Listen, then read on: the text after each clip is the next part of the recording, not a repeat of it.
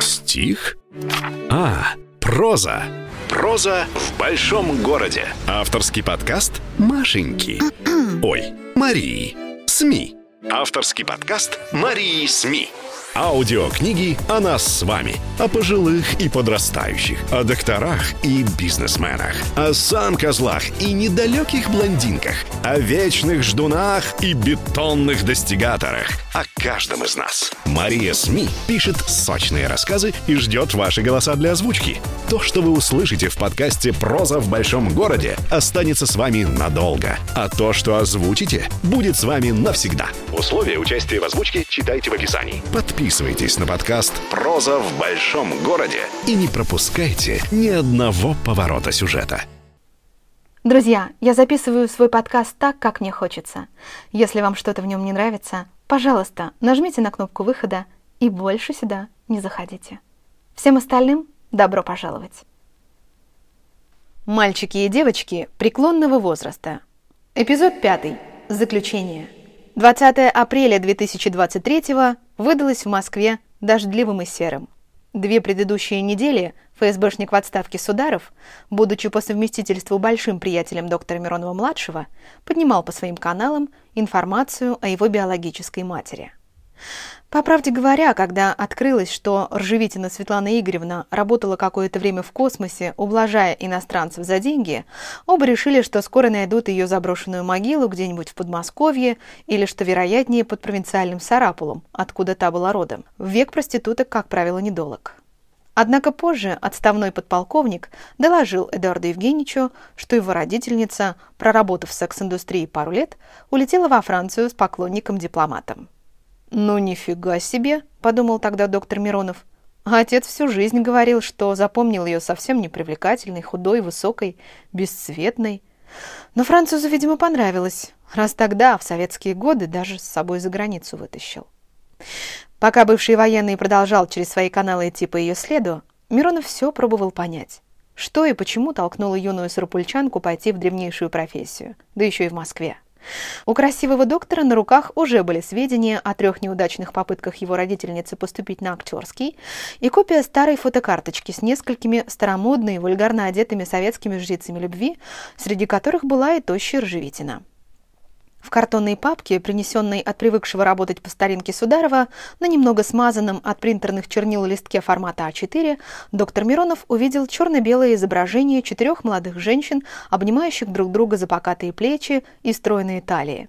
В руках одной из них, длинноволосой и кудрявой, Эдуард Евгеньевич почему-то решил, что в жизни она была рыжей, находилась топка с недопитой жидкостью. Другая, короткостриженная, с пухлыми губами и отекшими глазами, застыла на снимке, отчаянно споря о чем-то с фотографом. Третья, в лифчике и короткой юбке, заливисто смеялась, держа за талию худую ржевитину. Она же, Светлана Игоревна, обведенная толстой карандашной линией в кружок, тоже улыбалась, показывая мелкие зубы. Мелкость присутствовала в каждом штрихе ее молодого лица. Нос казался костлявым и длинным, губы как ниточки – Глаза не яркие и маленькие. Но взгляд их полон был юношеской звенящей беззаботности и, как ни странно, выражал доброту и мягкость. Эдуард Евгеньевич моментально отметил это сходство со своим ежедневным отражением в зеркале. Взмывая в небо сегодня, когда пассажиру Миронову стукнуло 50, самолет наконец прорвался сквозь тугую пелену туч и дождя и полетел по ровной светящейся небесной глади, чтобы через пару часов приземлиться в Париже. 20 апреля 2023 выдалось в Москве дождливым и серым. Всеволод Сергеевич художник проснулся сегодня в 4. Заварив себе уже в пятый раз черный чай и положив туда ложечку сахара, он все утро не знал, куда себя деть. Состояние было похоже на то, которое много лет назад он уже переживал. Тогда его Лида должна была приехать в номер космоса, чтобы провести с ним их единственную ночь. Только теперь не она ехала к нему, а он никак не мог дождаться хотя бы восьми часов утра, чтобы направиться к ней в хоспис. Он сел за мольберт, но морщинистые руки, нервно чиркая карандашом, все вели его не туда. Очертания женской головы на листе бумаги были похожи скорее на слоновий зад, обернутый волосами. Руки получались костлявыми и полкообразными вместо грациозных и женственных. Художник вздохнул и поставил на рисунке жирный крест. Добредя до кухни, он прибавил радио, висящее на стене, и вдруг понял. Его Лиде нужно приготовить еду. Она ведь с таким аппетитом уплетала все его кулинарные шедевры, когда он привозил их ей тогда в больницу.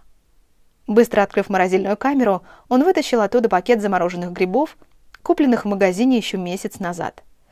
Продержав их полчаса в горячей воде, налил на большую сковороду ароматного подсолнечного масла. Когда от него пошел дымок, убавил огонь на плите и ловко высыпал туда грибы с большим количеством лука. Потом почистил крупную красную картошку и поставил ее вариться на другую конфорку. Его Лидочка когда-то очень любила картофельное пюре, которое художник делал на горячем молоке, добавляя треть пачки сливочного масла. Сидя в вагоне поезда, мчавшегося по надземной линии метро, Всеволод Сергеевич словно заново узнавал город и его жителей. Машины густыми потоками неслись по артериям и капиллярам столицы. Пешеходы большими и маленькими кучками летели, маршировали, сновали по своим и чужим делам. «Да», — подумал старик, — «раньше не было столько автомобилей. Да и людей было меньше. А здорово все-таки развивается наш город. Какой яркий, огромный он становится». Приятный мужской голос, прервав размышления старика, объявил, что на следующей станции, Дубровке, будет переход на салатовую линию метро. Она-то и нужна была художнику. Он одними глазами улыбнулся парню с зелеными волосами, стоящему на платформе и тихонько трясущему головой в такт музыки в наушниках, и поезд, качнувшись, начал набирать ход. Полуденная Франция встретила русского пассажира Миронова солнцем и легким ветром. От аэропорта Шарля де Голля на двух электричках и двух автобусах Эдуард Евгеньевич добрался до маленького поселения на несколько домов, и ему оставалось пройти пешком еще около километра по полевой дороге, уходящей резко вправо. Следуя указателю «Maison de retraite Rayon de Coucher de Soleil», дом престарелых луч заката, красивый мужчина вздохнул, достал из бокового кармана своего чемоданчика на колесиках бутылку воды и жадно отхлебнул из нее. Встав сегодня рано утром, выезжая из своей квартиры в Шереметьево, четко знал, он должен ее увидеть, в каком бы ни было состоянии, где бы и с кем бы ни находилась. Просто посмотреть, может быть, со стороны. Впереди километр поля, а за ним ее дом, ее обитель последних шести лет. И сейчас, стоя перед этим, кажется, бесконечным солнечным лугом, Эдуард Евгеньевич вдруг ощутил дрожь в немолодых коленях. Он начал чувствовать стыд и неловкость. За то, что прошло 50 лет, а он идет к ней бередить старые раны. За то, что она сделала тогда и даже не пыталась его искать. А может быть, пыталась?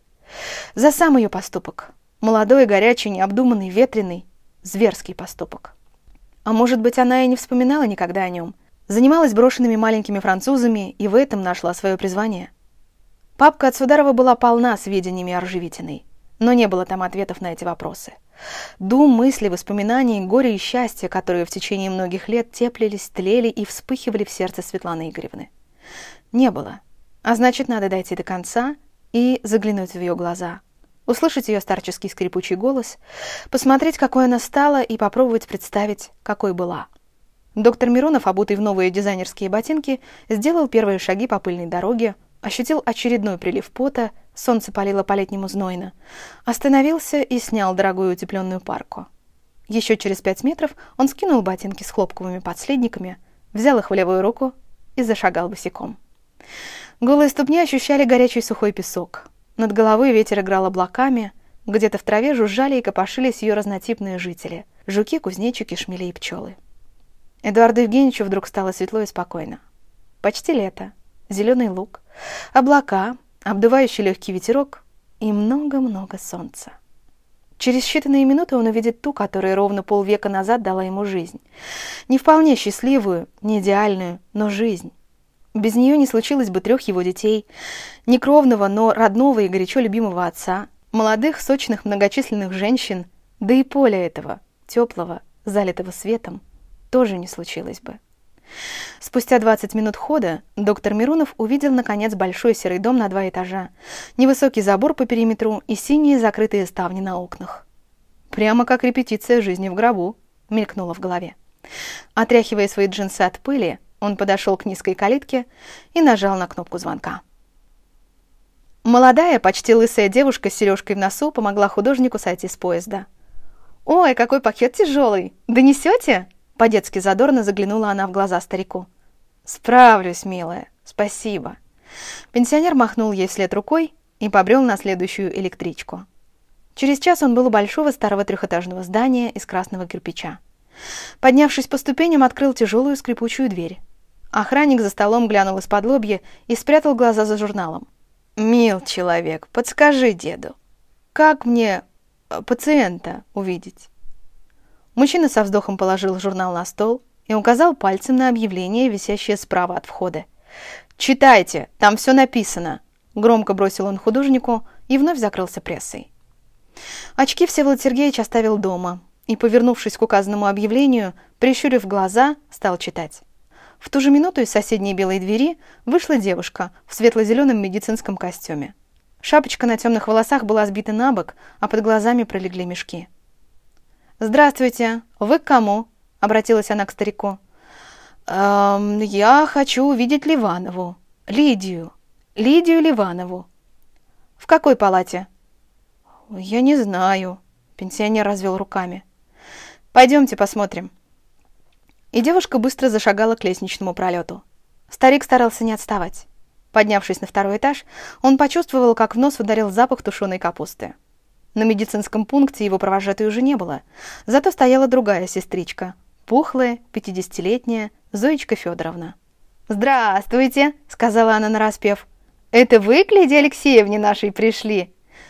«Да, это я», — смущенно ответил художник. «Они сейчас обедают. Давайте паспорт.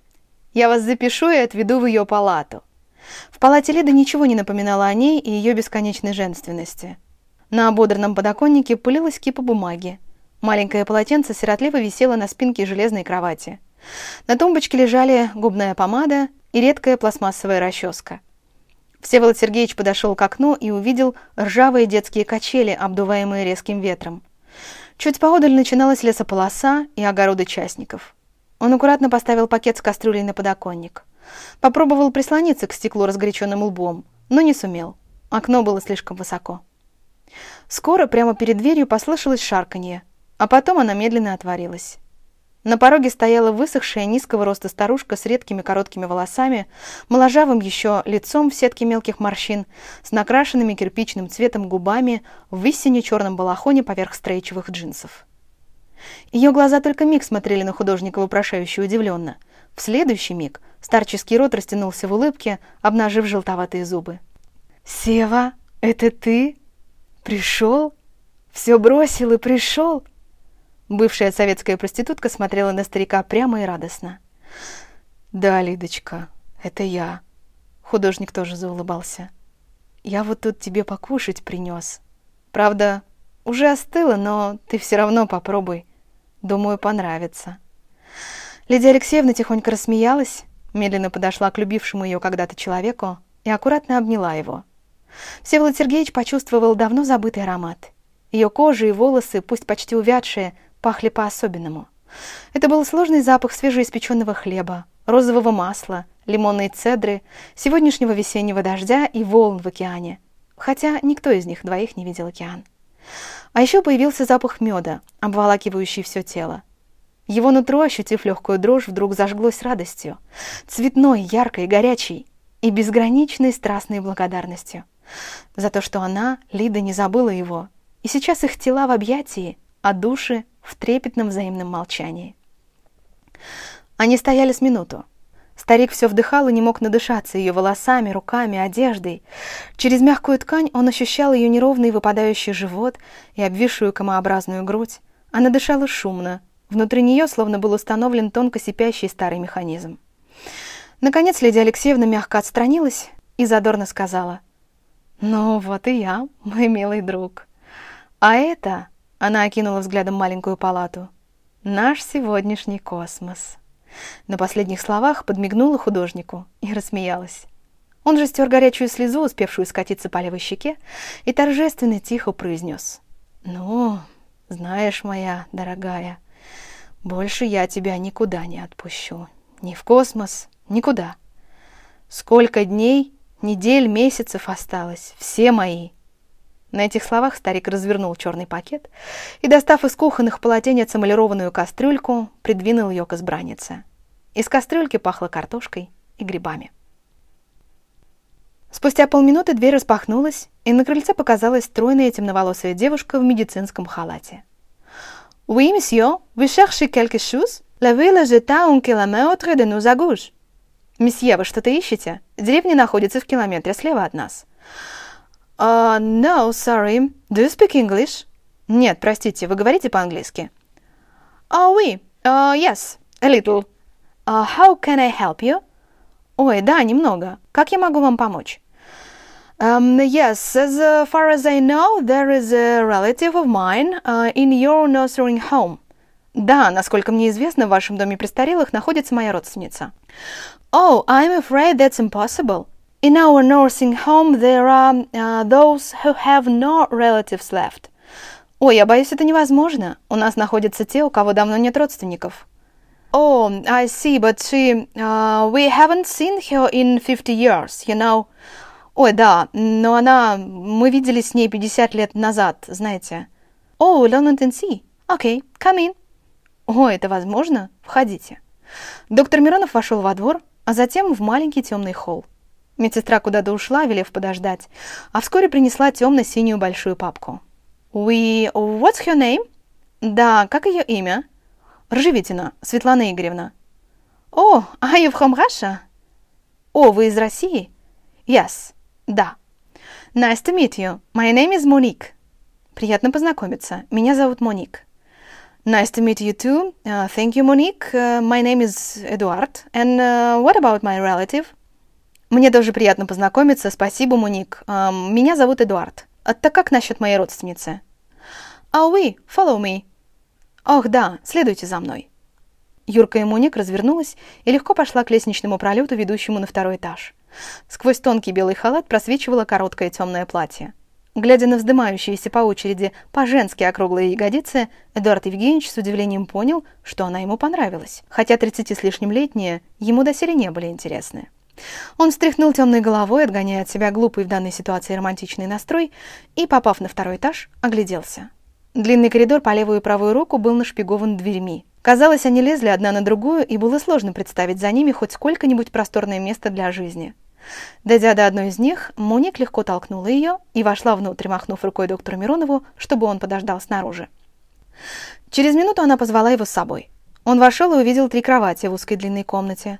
Две из них были пусты, а на самой ближней ко входу сидела высокая нескладная старуха.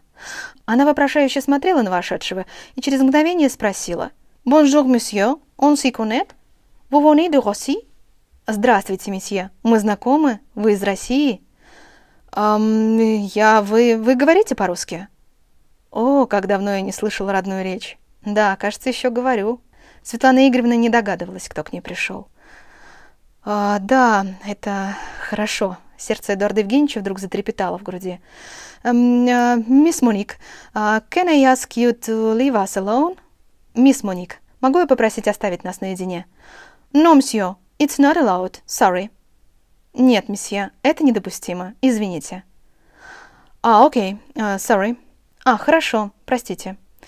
Эдуард Евгеньевич глянул в окно, которое светилось солнцем и лугом, не зная, что сказать той, которая родила его когда-то. Но мадам Мунет вдруг охнула, потом еще раз и закачала головой. «Нет, нет, нет, нет, нет, этого не может быть. Это что, правда ты? Это ты?» — спросила она бледнее. «Да вы только не беспокойтесь, пожалуйста, вам нельзя волноваться, Светлана Игоревна, пожалуйста». Доктор Миронов сделал к ней несколько шагов. Моник тут же подскочила к старухе. «Мадам vous vous sentez mal? Vous laissez seul? Vous éloignez de cet homme?» «Мадам Монет, вам плохо? Оставить вас одну? Увести этого мужчину?» «А но, Моник, сава, Симон Фис». «Нет, Моник, все в порядке. Это мой сын». «Сын», — повторила она несколько раз. «Подойди сюда, мой дорогой». Она протянула к нему костлявую длинную руку. «Сможешь ли когда-нибудь? Сможешь? Сможешь простить?» «Если нет, я пойму. Я молилась за тебя всю жизнь, не знала, что когда-нибудь увижу тебя, и знаешь, за мной уже приходили, но я как чувствовала, что мне рано. А теперь вот в самый раз. Старуха вдруг протяжно всхлипнула и жалобно завыла, трясясь всем телом. Рыдания выходили из ее животного естества негромко, но долго. Она опустила голову на грудь, прижимая к себе двумя руками руку Эдуарда Евгеньевича. Сквозь белые редкие волосы просвечивала красноватая кожа, горячие слезы текли по впалым щекам, заливая глубокие борозды морщин и скрывая за воротником ситцевой робы. Красивый пятидесятилетний мужчина одну руку не смел оторвать из рук живительной, а второй начал тихонько гладить ее по трясущейся голове. Медленно, по мере ее рыданий, он опустился у ее кровати на колени и ничего не произносил, опустив голову. Наконец, когда она начала успокаиваться, тихо сказал, «Ну все, не плачь, не плачь, я теперь с тобой, и я буду рядом до конца. Мама». В почти летнем французском небе прокатился рокот грома. Полевые цветы и травы на мгновение замерли, а в следующую секунду открылись навстречу первым каплям дождя, который весенний ветер после недельных увещеваний, наконец, убедил пролиться. Вы прослушали очередной выпуск авторского подкаста Марии СМИ «Проза в большом городе». Чтобы не потеряться в поворотах сюжета и быть в курсе новых рассказов, подписывайтесь на подкаст «Проза в большом городе». Вся контактная информация для сотрудничества, размещение рекламы, озвучание новых выпусков указана в описании подкаста.